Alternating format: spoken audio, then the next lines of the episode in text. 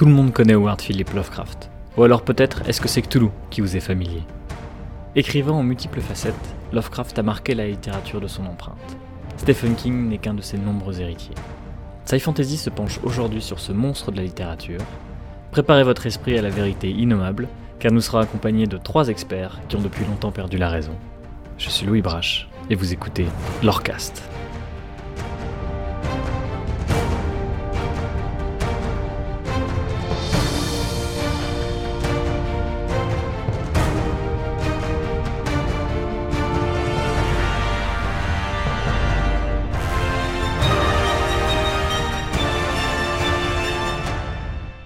Euh, donc je suis en compagnie de Alain euh, depuis Ségur, Armel Golm et Maxime Ledin, qui sont tous les trois euh, des, grands continuateurs, illustrateurs, traducteurs de l'œuvre de Lovecraft. Donc Alain, toi tu t'es occupé notamment de Survie en terre Lovecraftienne, qui est un projet qui te tenait à cœur, qui en gros mettait en avant l'univers de Lovecraft, si je me trompe pas. Armel, toi, tu euh, illustres euh, avec des crayonnés euh, dans la collection Les Carnets de Lovecraft de Brajlon plusieurs nouvelles pour les remettre en avant. C'est des nouvelles qui sont un peu moins connues, comme le festival qui va sortir là en avril, ou encore La Cité sans nom.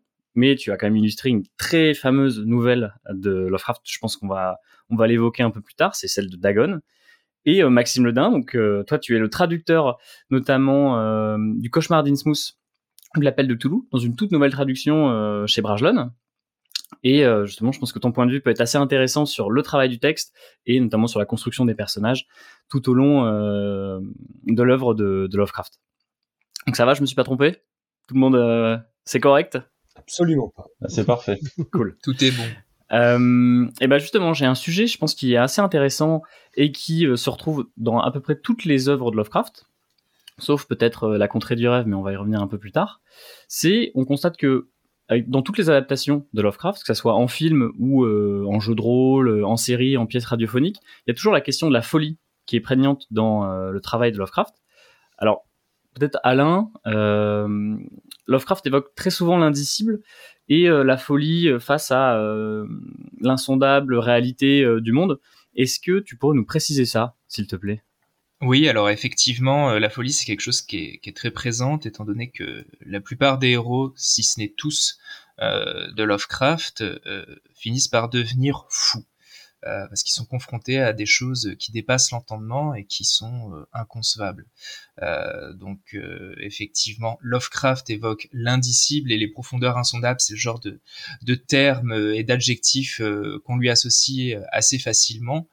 au final, c'est un peu partir du principe que euh, ça, regroupe tout ce que l'humain, tout ce que l'esprit humain en fait n'arrive pas à mettre en corrélation. Cette folie-là, c'est-à-dire euh, il y, a, beaucoup de choses dans l'œuvre de Lovecraft qui euh, qui dépassent l'entendement humain et qu'on pourrait regrouper sur ce qu'on appelle l'indifférence cosmique. Voilà. Et en fait, cette indifférence, c'est l'idée que l'humain est insignifiant et ce de plein de façons. Et c'est ça qui conduit en fait les héros de Lovecraft euh, vers une folie ou différentes formes de folie. Si, si je peux. Euh, vas-y, pardon, Maxime, je t'en prie. J'allais te poser une question, mais vas-y, rebondis. Enfin, je parle là pas forcément en tant que traducteur, mais en tant que fou, fou dingue de, Lovecraft. Et il y a cette folie-là aussi, la folie des fans. Mais la folie chez Lovecraft, c'est ce qui est marrant, c'est qu'elle prend énormément de formes. Et il y a exactement ce que, ce que disait Alain, c'est-à-dire cette folie euh, cette folie de la victime, c'est-à-dire la, folie qui est euh, un petit peu euh, précisée dans le tout début de l'appel de Cthulhu, enfin dans le, le de l'appel de Cthulhu dit ça, c'est que tout d'un coup, si on prenait la mesure de l'intégralité de, euh, de, euh, de ce qu'est l'univers, de notre place insignifiante en l'espace et le temps, le, voilà, cette insignifiance nous réduirait à l'état de, de, de, enfin, nous dans un état, état hagard, hébété et nous propulserait dans un nouvel âge des ténèbres. Donc il y a cette folie-là de la victime qui effectivement apparaît chez nombre de personnages de Lovecraft. On oublie aussi assez souvent, parce que Lovecraft a de très bons méchants, et aussi la, folie prédatrice. C'est-à-dire qu'il y a la folie aussi de ces personnages comme euh, le, le Kerwen ou comme comme Wait dans Le monstre sur le seuil, qui sont des, des, des, personnages qui refusent de mourir. Souvent, les, méchants Lovecraftiens, quand il y a des méchants humains ou proto-humains, sont des, des, personnages humains, mais qui refusent de mourir et qui sont pris par une sorte de folie prédatrice. Et donc il y a un petit peu cette espèce d'articulation entre la folie prédatrice de certains euh, personnages ou de certaines euh, entités euh, occultes, et notamment même chez les sectes, parce que toutes les, sectes que Lovecraft imagine, souvent avec un petit peu de dérision d'ailleurs pour se moquer des religions, il, leur inculque une forme de folie parce qu'il faut quand même être assez dingue pour se mettre à sacrifier tout le monde et, à, et, ça voilà cette espèce de rupture avec le, bon le monde l'Occident propre sur Louis bien wasp tel que Lovecraft le défend en partie et, euh, et d'un autre côté, on a la folie, comme, comme disait Alain, c'est des personnages qui sont enfermés. Et je pense que ça répond aussi, euh, la, folie chez Lovecraft répond à quelque chose de très très profond, euh, son jeu de mots, chez lui, c'est-à-dire que euh, sa mère est morte dans un, un hôpital psychiatrique. Euh, après une décompensation, c'est voilà une sorte de, crise, crise nerveuse qui a duré, elle est restée pendant une dizaine d'années.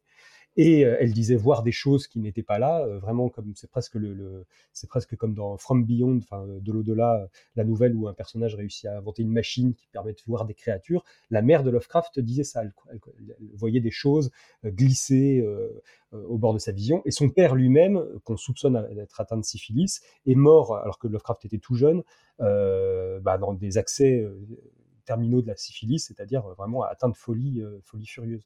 Donc ça, le, ça, le, ça baigne Lovecraft euh, dans sa jeunesse et dans sa vie d'adulte, jeune adulte. Ça baigne ses écrits. Et paradoxalement, Lovecraft lui-même est quelqu'un de très, enfin, je trouve. Après, voilà, pour beaucoup, il y, a eu, un mythe sur Lovecraft comme quoi il était euh, le reclus fou euh, dans son, dans, sa mansarde à écrire. Et finalement, il était assez sain d'esprit. Mais je pense qu'il a vraiment euh, tout fait lui pour s'arc-bouter un petit peu sur une forme de, de, de raison, de, de, de, oui, de raison, de s'accrocher à la science, etc., justement pour ne pas sombrer dans ce qu'il craignait être une folie héréditaire, celle de sa mère et celle de son père. Et d'ailleurs, la folie héréditaire réapparaît assez souvent dans les dans les euh, dans ces nouvelles, comme par exemple dans les rats dans les murs que j'adore et que Armel a superbement euh, illustré de mémoire, euh, où le personnage voilà de, de, de, pousser cannibalisme, de cannibalisme qui lui revient. donc voilà, c'est pour dire que la folie vraiment traverse un petit peu tout et que paradoxalement, après j'arrête, excusez-moi, après paradoxalement, il y a assez peu de scènes avec des fous. Euh, on voit, les asiles sont mentionnés par, moment, mais il n'y a pas, aucune, nouvelle qui ne prend entièrement place dans un asile, alors que c'est vraiment quelque chose qui est devenu euh, marquant. On associe quasiment immédiatement Lovecraft à, euh, à, un sanatorium ou à des personnages en, camisole de force. C'est quasiment un point obligatoire ou obligé de, de, de, des films des nouvelles ou des romans Lovecraftiens, mais pas de Lovecraft. Et alors que finalement, c'est une sorte de jeu assez étonnant dans son texte. Quoi. Je vous laisse la parole, pardon, excusez-moi, j'ai été long. Non, non, mais au contraire, c'est vachement intéressant parce que je trouve que ce qui... Euh... Enfin, pour rebondir sur ce que tu dis, c'est qu'effectivement, j'ai l'impression que dans les nouvelles de Lovecraft, nous, on suit quelqu'un qui est sain d'esprit, et après, à la fin, ou voire au tout début, c'est introduit dans la nouvelle, on a indirectement compris qu'il devient fou. Que par exemple, ça peut être un propos rapporté, ça peut être un témoignage, ça peut être un, un carnet, un tout à fait, un journal. en fait, c'est ce qui fait euh, tout le sel de ces textes. Moi, je pense que c'est ce qui fait tout l'intérêt. C'est c'est les effets sur les gens, en fait. Oui, mm. tout à fait. C'est-à-dire que alors ça passera par euh, par des découvertes, euh, des découvertes qui peuvent être architecturales, littéraires, ce qu'on veut. une ville, un bord de mer. Je pense par exemple à Night Ocean que j'aime beaucoup. Mm. Euh, mais euh, à la fin, finalement, toutes ces découvertes euh, mènent à la folie parce que ça les, ça les amène à revoir intégralement la façon dont ils voyaient leur, leur, place, leur place, soit leur place en tant qu'humains, c'est-à-dire qu'ils comprennent qu'en fait euh, la Terre n'est pas n'est pas juste à nous, qu'il y a des entités euh, qui ne demandent qu'à la reprendre, euh, la terreur cosmique, quoi. Soit effectivement comme ce que disait Maxime, c'est moi c'est le point que je trouve euh, effectivement le plus intéressant et c'est pour ça que j'avais aimé aussi les rats dans les murs. C'est euh, les personnages qui comprennent que leur place euh, personnelle en fait n'est pas celle qu'ils auraient aimé avoir euh, qui sont ficelés en fait par euh, par une, une sorte de maléfice euh, qui peut être familial comme les rats dans les murs et qui fait que voilà en fait de toute façon ils peuvent pas échapper à ça et fatalement en fait ça, ça les rend fous quoi. Et toi, euh, Armel, comment tu arrives justement à euh, représenter cette folie dans le dessin euh, qui arrive lentement mais sûrement jusqu'à la conclusion de la nouvelle? Bon, je, je, je représente assez peu, je crois, le, la dégradation. Dans, dans, le, dans le, celui qui, qui s'y prêtait le plus, c'était le, les rats dans les murs. Euh, mais parce que aussi la structure du livre est très claire là-dessus. C'est-à-dire que on a quand même toute une première partie de ce texte assez long qui est euh, quasiment euh, que de la description architecturale. Hein, le prieuré d'Exam, euh, qui est présenté comme une sorte de millefeuille euh, architectural. Et puis, plus ça va, plus on descend dans les profondeurs du bâtiment, on retrouve les, fondations antiques. Et, et ensuite, à partir de l'exploration, effectivement, euh, des, des souterrains, euh, c'est une histoire qui devient elle-même euh, finalement plus plus sujette à être illustrée de façon un peu un peu plus onirique. C'est-à-dire qu'au début, on est très factuel, on est presque sur euh, l'histoire d'un personnage qui passe des devis pour faire une restauration d'un d'un bâtiment euh, délabré, et puis qui, supervise les travaux. Et puis à la fin, euh, il est vraiment dans les catacombes. euh, il marche à quatre pattes euh, dans des trucs fongiques bizarres avec des crânes partout. Et donc naturellement, en fait, il y a de plus en plus de, représentations de ces choses-là dans le bouquin. Et pour rebondir sur ça, justement, on voit clairement l'idée, ne serait-ce que dans La Cité sans nom, ou même le personnage de Randolph Carter, qui est en gros la représentation un peu littéraire euh, de Lovecraft sur la contrée du rêve et dans d'autres d'autres nouvelles. Euh, c'est la, question de la curiosité. Parce que tu, faisais référence au fait qu'il marchait à quatre pattes dans les, souterrains. On a toujours cette, euh, impression que quoi qu'il arrive, en fait, le, personnage est dans un tunnel euh, à cause de cette curiosité, euh, que ce soit l'archéologue euh, ou simplement la personne lambda. Toi, Alain, dans euh, le Survie en Terre Lovecraftienne, on a l'impression aussi que tu as donné ce ton-là dans, le livre où progressivement le, lecteur, qui est en soi un personnage en lui-même, euh, s'initie à des choses et à un moment ne peut plus faire euh, marche arrière, comme dans les nouvelles. Oui, en effet, c'est après c'est une interprétation peut-être personnelle. Je sais pas si tout le monde la partage, mais c'est vrai qu'il y a cette notion, je trouve, dans la plupart des œuvres de Lovecraft, de fatalité. Euh, c'est ce que tu évoques avec le tunnel, c'est cette idée que euh, quoi qu'il advienne, à partir du moment où euh, le héros, le narrateur, a mis le pied, on va dire, le premier pied dans la cité sans nom, c'est fini pour lui parce que la curiosité va le pousser à toujours vouloir en savoir plus. Et au final, il va finir par se brûler les yeux parce que ce qu'il va découvrir, il ne peut pas le comprendre entièrement.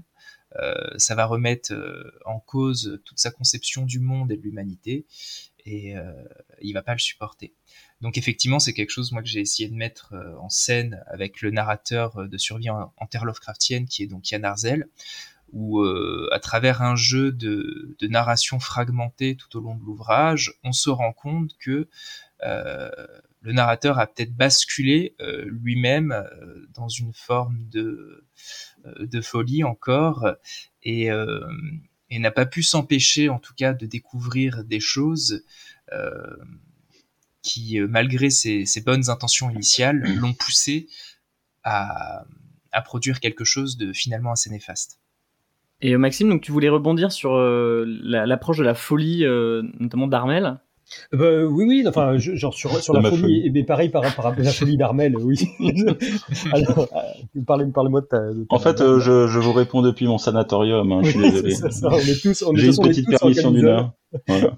on est tous en camisole. Non, mais même par rapport à ce que, enfin, tout ça, c'est, oui, c'est, clair. Il y a, en fait, ce qui est très étonnant chez Lovecraft, c'est que tous ces, tous les gens qui aiment Lovecraft, on, on pressent cette structure, c'est-à-dire euh, cette plongée, euh, cette plongée euh, quasi- souvent physique vers vers le vers le souterrain.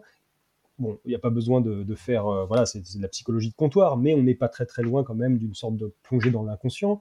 Euh, et comme disait Alain aussi, cette, fatalité, ce besoin irrépressible d'avancer, qu'il a très bien euh, rendu d'ailleurs avec son, son personnage Diane Arzel, parce qu'on sent bien que c'est l'accumulation d'informations et qui, qui finalement le fait rentrer dans une forme de, le fait descendre dans son répond à ses propres peurs, à ses propres interrogations et le fait finalement l'emprisonne et le mais il ne peut pas s'empêcher de continuer. Et ce qui est très étonnant par rapport à la folie, par rapport aussi à ces espaces physiques souterrains, la première nouvelle euh, alors, il a fait Lovecraft a écrit euh, très jeune, mais sa première euh, nouvelle voilà, vraiment classique, entre guillemets, dans la lignée un peu, un peu de peau, c'est, ça, s'appelle la, tombe.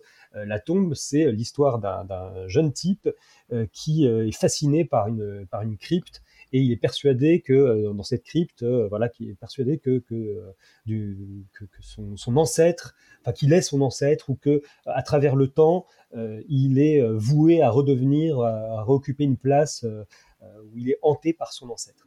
Et donc il finit par entrer dans cette crypte et, et par se mêler, c'est-à-dire qu'il perd la raison. À la fois il, va dans, les, dans, un souterrain qui est cette crypte, à la fois il perd la raison parce qu'il perd complètement pied avec la réalité.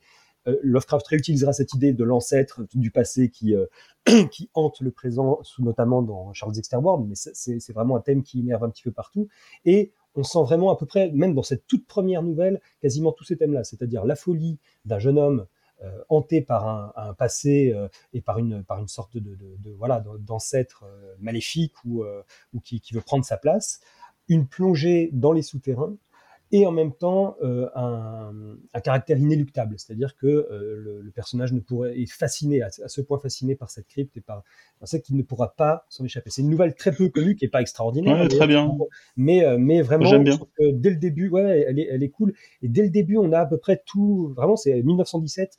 Lovecraft là, c'est vraiment c'est ses débuts de, de ses premières nouvelles vraiment finies. Et dès le début, on a quasiment à peu près tous ces petits thèmes-là qui a ensuite grâce au, souffle cosmique et à la science-fiction qui va, qui va insérer, il va réussir à étendre ça de manière euh, incroyable. Mais vraiment, dans, sa, dans les thèmes principaux, quasiment tout est là dès le début. Quoi.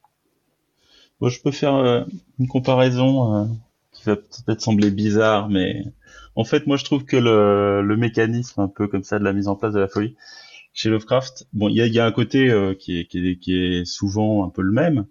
Et moi, ça me fait penser à à une planche de Gottlieb en fait.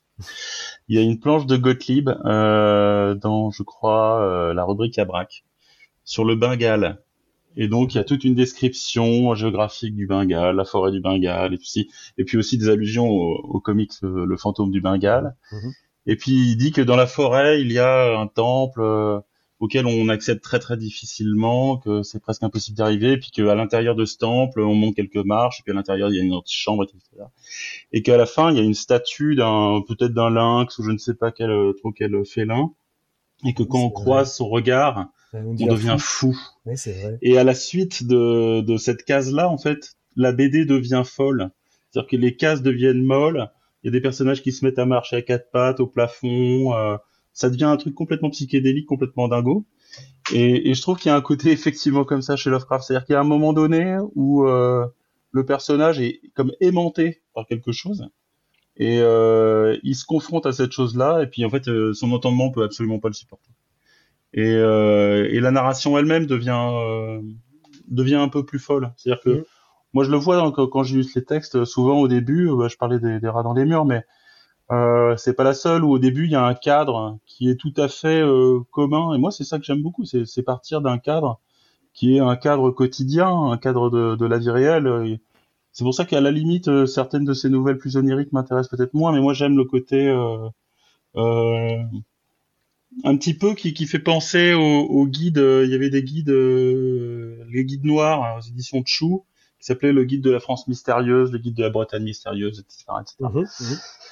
Et donc on part d'un territoire réel euh, qui est tout à fait commun, et puis à un moment donné, on voit quelque chose qui est pas censé être là et euh, qui choque. Et à partir de là, les, les descriptions deviennent plus angoissantes. Hein. On sent, euh, bah, justement dans le festival que, que, que j'ai illustré récemment, c'est pour ça que j'y pense. Plus euh, plus ça va en fait, euh, moins on est dans le dans le village, dans la petite ville qui est Kingsport de Nouvelle-Angleterre, mais on est dans une espèce de de, de procession étouffante où on sent l'étouffement, on sent qu'il est écrasé par des gens encapuchonnés qui ressemblent à des pleurants. Il n'arrive pas à les identifier, puis il se retrouve encore une fois dans des catacombes. enfin, le, la description du paysage et, et de ses impressions devient devient de plus en plus euh, invivable. Alors qu'au départ, euh, effectivement, bon, bah, il vient pour des raisons assez, euh, assez quelconques. Il y a toujours ce côté-là où, à un moment donné, on, perçoit quelque chose qui devient insupportable et, et, on le ressent dans le texte. Dire, les descriptions se tournent ensuite réellement sur ce qui est insupportable.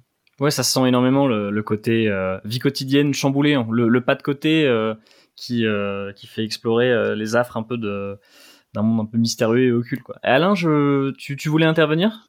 Si le personnage principal, euh, juste, juste, si le personnage principal par exemple dans Innsmouth avait eu un peu plus d'argent pour se payer un, billet de train, il aurait pas pris ce bus un peu sordide et miteux que les gens préfèrent éviter. Il se serait pas il se serait pas retrouvé à Innsmouth et il y aurait pas eu d'histoire et ça aurait été normal. Il y a toujours une espèce de petit ouais de petit pas de côté comme ça qui mène vers quelque chose d'inacceptable. Hmm. Alain, tu voulais intervenir?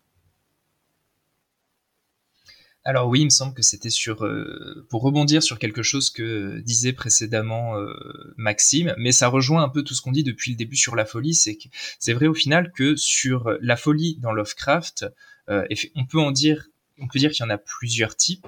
Effectivement, mais on a parlé de prédation et c'est vrai qu'il y y, y a la folie victime dont a parlé Maxime, c'est-à-dire cette folie où on va avoir vraiment, je pense, un personnage qui est prostré, voire une folie qui qui va tuer même entre guillemets parce que bah, quand l'un des membres de l'équipage dans l'appel de Cthulhu voit Cthulhu devant lui, euh, j'ai plus les termes exacts en tête, mais c'est un peu la folie qui le tue. C'est-à-dire c'est tellement impensable que c'est mort sur le coup. Mais c'est vrai qu'on a un autre type de, folie qui, malgré tout, est euh, entre guillemets le fou qui ne se qui ne se sait pas fou. C'est-à-dire un fou, pour lui, il est pas fou. C'est sa normalité qui, à nous, nous apparaît comme, euh, comme une folie. Et euh, c'est un peu le cas, effectivement, avec euh, ce, ce, dont parlait Maxime et cette notion de prédation. C'est que on se retrouve avec des êtres humains, donc ont leur conception toute humaine du monde, et qui, plutôt que de sombrer dans cette folie maladive de prostration, entre guillemets, vont se retrouver à s'approprier, en fait, l'inentendable euh, et vont avoir une, une, conception folle du monde. Et c'est comme ça effectivement qu'on se retrouve avec des sectes, avec des personnes qui euh, refusent la mort. Et ce qui est très intéressant, c'est de se dire qu'il n'y a pas seulement cette folie prostrée, mais il y a aussi cette folie de reconstruction de quelque chose d'inentendable, où on se retrouve avec des, des personnages qui, face à l'indifférence cosmique, vont construire quelque chose, là où le propos de Lovecraft après encore une fois c'est une interprétation personnelle, mais je pense que certains la partagent, c'est de se dire l'humain est insignifiant, euh, l'humain entre guillemets ne vaut rien, il n'y a pas de divinité, il n'y a pas de Dieu. Euh, tout ce qui arrive n'est même pas dirigé contre l'humain, c'est-à-dire que mmh. ces découvertes, ces grands anciens ou les autres créatures, il n'y a pas de malveillance nécessairement à l'égard de l'humain. Il n'y a que l'humain qui est malveillant à l'égard de l'humain à travers cette folie créatrice. Et je trouve que ça, c'est très, très intéressant et ça rejoint pas mal de choses dont on a parlé et dont la prédation. Justement c'est vrai que c'est euh, passionnant, euh, notamment ce, rapport aussi à l'athéisme Lovecraftien, comment ça, comment c'est c'est quand même assez génial ce type qui est un athée convaincu, qui a, créé pour ce qui, est devenu une forme de panthéon, alors que lui-même n'y voyait pas un panthéon, mais comme tu dis, l'humain n'a aucun intérêt aux yeux de, Cthulhu et de euh, et ses, enfin, pour même pas parler d'Azatoth et des choses comme ça, c'est que voilà, il n'y a, aucune euh, volonté. Donc Lovecraft en faisant ça, aucune volonté divine par rapport à nous, et même justement Lovecraft en faisant ça se moque à la fois euh, de, bah, de la Bible, je pense, et de, aussi de, la religion. Euh, de la religion chrétienne généralement ou des religions du livre en général qui ont une forme de, dont le point de mire et le point focal est toujours l'humain, c'est-à-dire que le, la divinité a créé la terre pour nous, les animaux pour nous, etc. Donc il, balaye ça d'un coup, coup balai, c'est-à-dire que l'intervention de ces créatures euh, de, de, de ce sera l'équivalent d'un. Déjà, elles, étaient là des millions, sinon des milliards d'années avant nous. Elles le seront encore des milliards d'années après nous. Le temps, d'ailleurs, a-t-il une seule, euh, a-t-il la moindre importance dans, dans, cette histoire? Et puis, et puis. Euh, c'est voilà, leurs agissements sont comme des, des, des, catastrophes naturelles. La couleur tombée du ciel, pour moi, est, vraiment, quelque chose de, magnifique à ce point de vue. C'est peut-être une de mes nouvelles préférées, mais parce que voilà, il y, a, quelque chose d'absolument, c'est inhumain, il n'y a pas de sens. C'est un truc qui débarque, puis qui s'en va et qui détruit des choses sur le plan mais, mais enfin, qui, détruit des choses sur une petite section, euh, sur, une, sur une ferme, euh, une, section de, de, la terre, mais euh, elle détruit les plantes, les, humains qu'elle a détruits, la famille Gardner est détruite au même titre que les plantes qui, deviennent grisâtres et, deviennent poudreuses. Il n'y a aucun sens, il n'y a, a, rien à, rien à chercher là-dedans, à part les humains euh, prendre soin. finalement, ce, qui est paradoxal et ce que, dit Alain, ce qui est très intéressant, c'est qu'au final, il n'y a que les humains qui se font du mal et qu'il n'y a que les humains qui peuvent prendre soin des, humains. Et je trouve que euh, la, couleur tombée du ciel, paradoxalement, est une des nouvelles les plus humaines et les plus euh,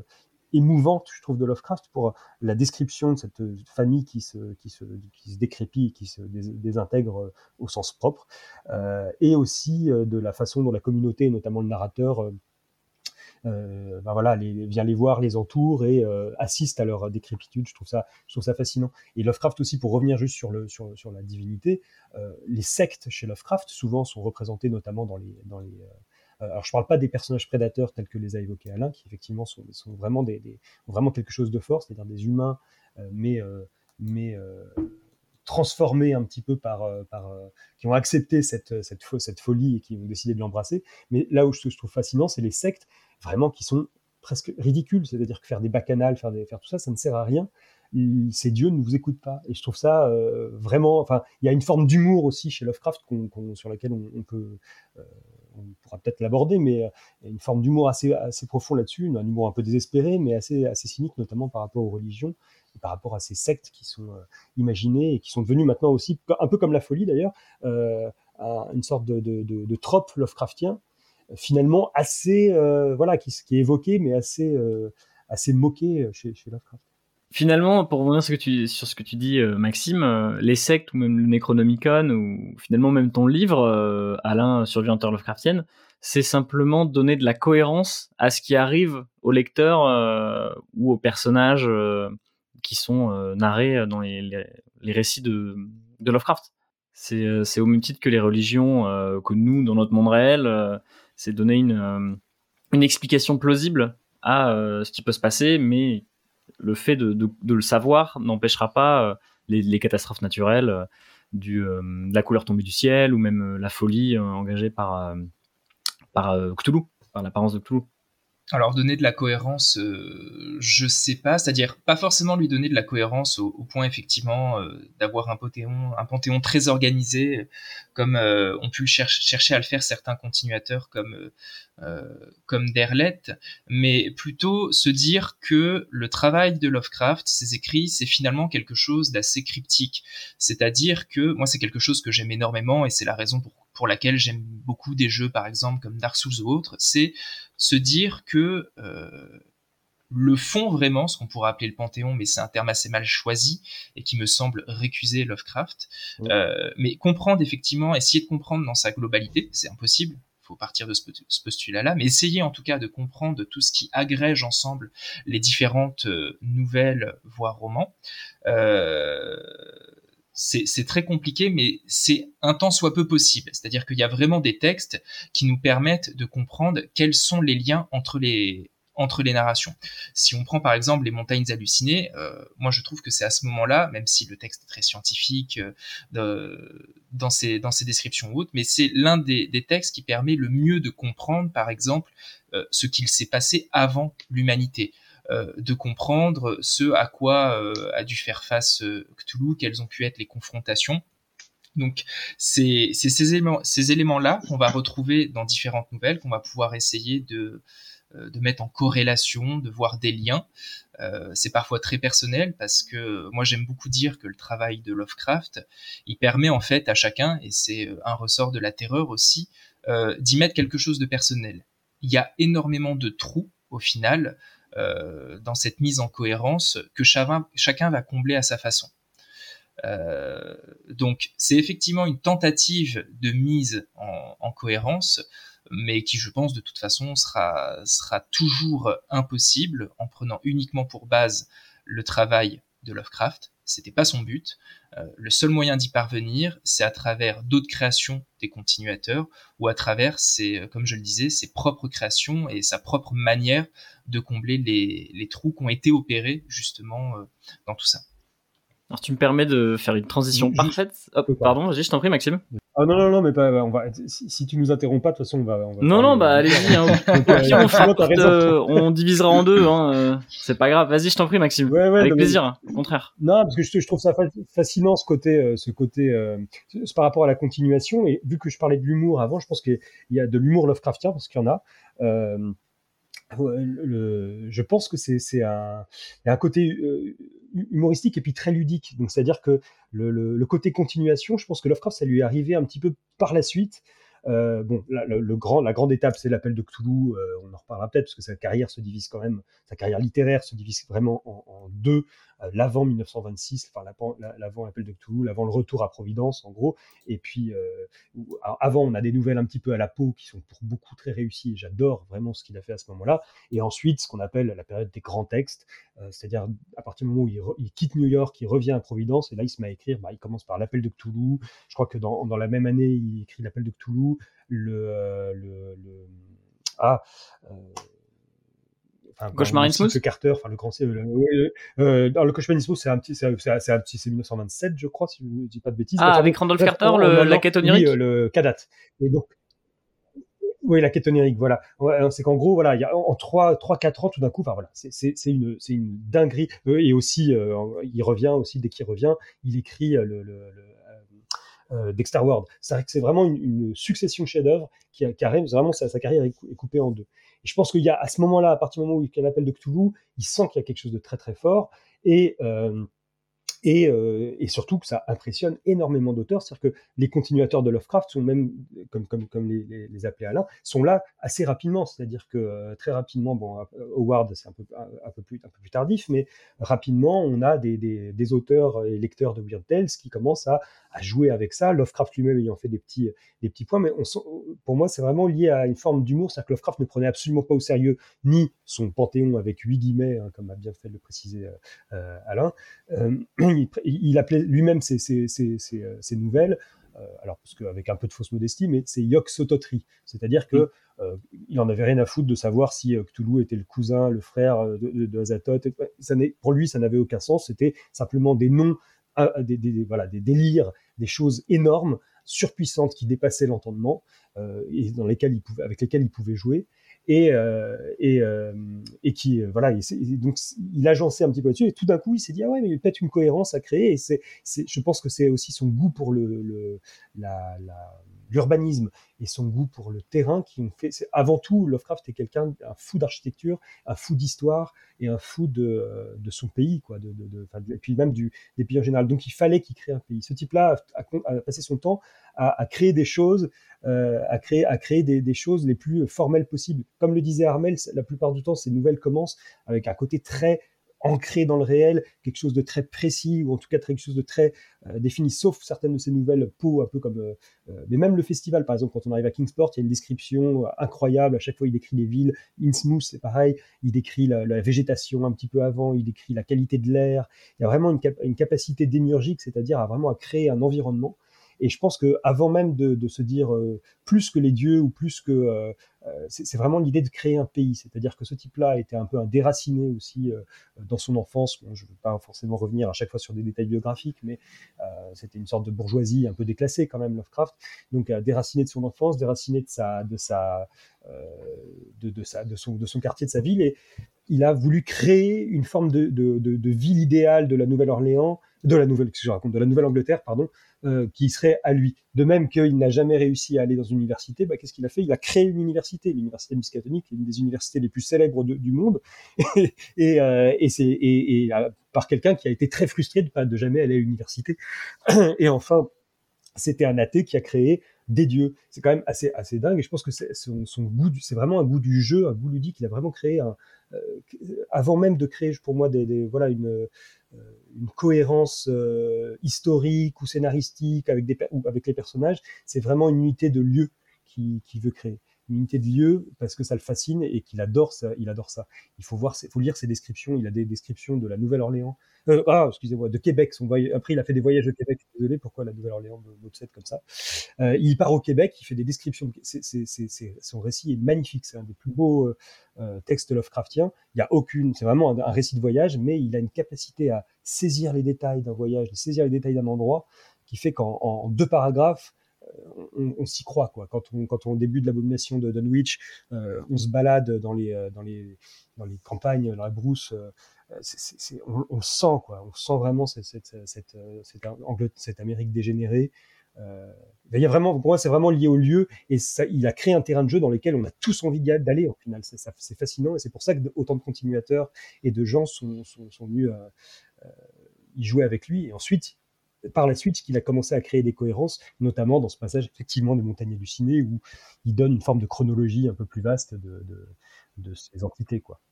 Voilà, pardon. Non, mais avec plaisir. Non, mais euh, effectivement, en plus de ça, pour moi, il a, pour moi, il a créé en plus de ça un, terrain de jeu qui est très ouvert. C'est-à-dire que euh, justement, en quelques lignes, en quelques mots, il arrive à poser une atmosphère plus que euh, une description méthodique. Et moi, je, je m'en suis d'autant plus rendu compte quand j'ai adapté les, les, rats dans les murs, puisque le texte était plus long. Et finalement, je me suis rendu compte qu'il n'y avait pas tellement plus de choses à dessiner dans son texte un petit peu plus long du rat dans les, des rats dans les murs que dans, euh, par exemple, Dagon ou La Cité sans nom, euh, qui font que quelques pages en fait. En, en, seulement quelques pages, il pose vraiment des, des décors euh, qui sont justement entre l'imaginaire et le réel, euh, extrêmement puissants. Voilà, c'est-à-dire euh, juste la description d'un petit bout d'un bout de qui sort des sables du, désert et il en parle très bien et on est on est déjà dedans. Et donc au moment de faire les rats dans les murs où je voilà j'avais plus de dessins à produire évidemment, je me suis rendu compte que c'est pas parce qu'il y avait plus de pages que le que le terrain de jeu était euh, était plus grand parce qu'en fait il est déjà très grand dès le départ. En quelques en quelques mots, il est déjà euh, il est déjà maximal. Et euh, à chaque fois d'ailleurs ce terrain de jeu imaginaire, encore une fois je reviens dessus, hein, mais mais il vient de, de quelque chose qu'il connaît, donc il décrit d'autant mieux qu'il le connaît. Effectivement, la Nouvelle-Angleterre pour lui c'est connu. Il, il, sent les choses, il c'est senti, c'est habité. Et euh, il s'adresse d'ailleurs à des gens qui euh, qui peuvent euh, qui peuvent comprendre qu'on parle euh, de, la réalité. C'est-à-dire que il y a beaucoup de ces, ces, textes, par exemple, qui vont commencer par euh, euh une allusion, un article dans une gazette. Ah, si les lecteurs euh, de je ne sais quel journal avaient fait attention à cette petite notice en bas de la page 3 le vendredi 24 février, ils auraient su que nanani nanana. Et il y a toujours ce côté-là où on part encore du réel et c'est d'autant plus euh, d'autant plus fort et senti et, et étendu que justement on part du, ré, on part du réel. On n'a pas besoin de beaucoup pour euh, se sentir déjà plongé dans, dans cet univers-là. Il crée vraiment un monde à partir de la réalité. Tout comme moi, c'est en plus de ça, c'est l'approche que j'ai que j'ai choisie avec les carnets Lovecraft, c'est évident.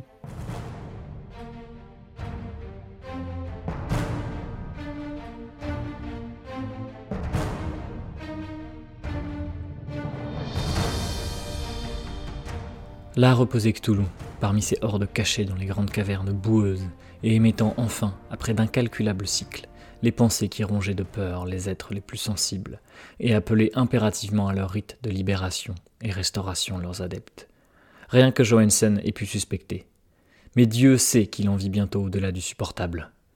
Je suppose que seul le haut de l'éminence, la hideuse citadelle couronnant le monolithe, où est enterré le grand Cthulhu, émergeait à cet instant du gouffre de l'océan que j'essaye d'imaginer ce qui doit exister en dessous, me pousserait immédiatement à la mort.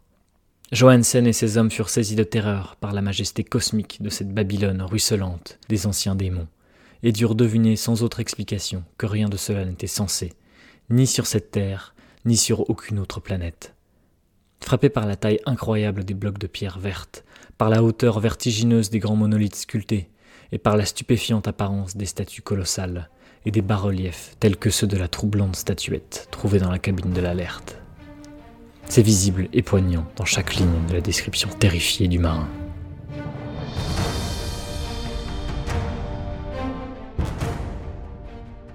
Vous venez d'écouter un extrait de L'appel de Cthulhu, et ce sont sur ces derniers mots que l'on va se quitter.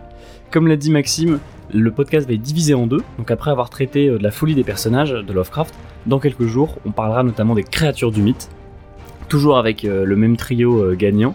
En attendant, n'hésitez pas à voter et à dire ce que vous avez pensé du podcast en commentaire, c'est toujours super pour le référencement, et je vous dis à bientôt.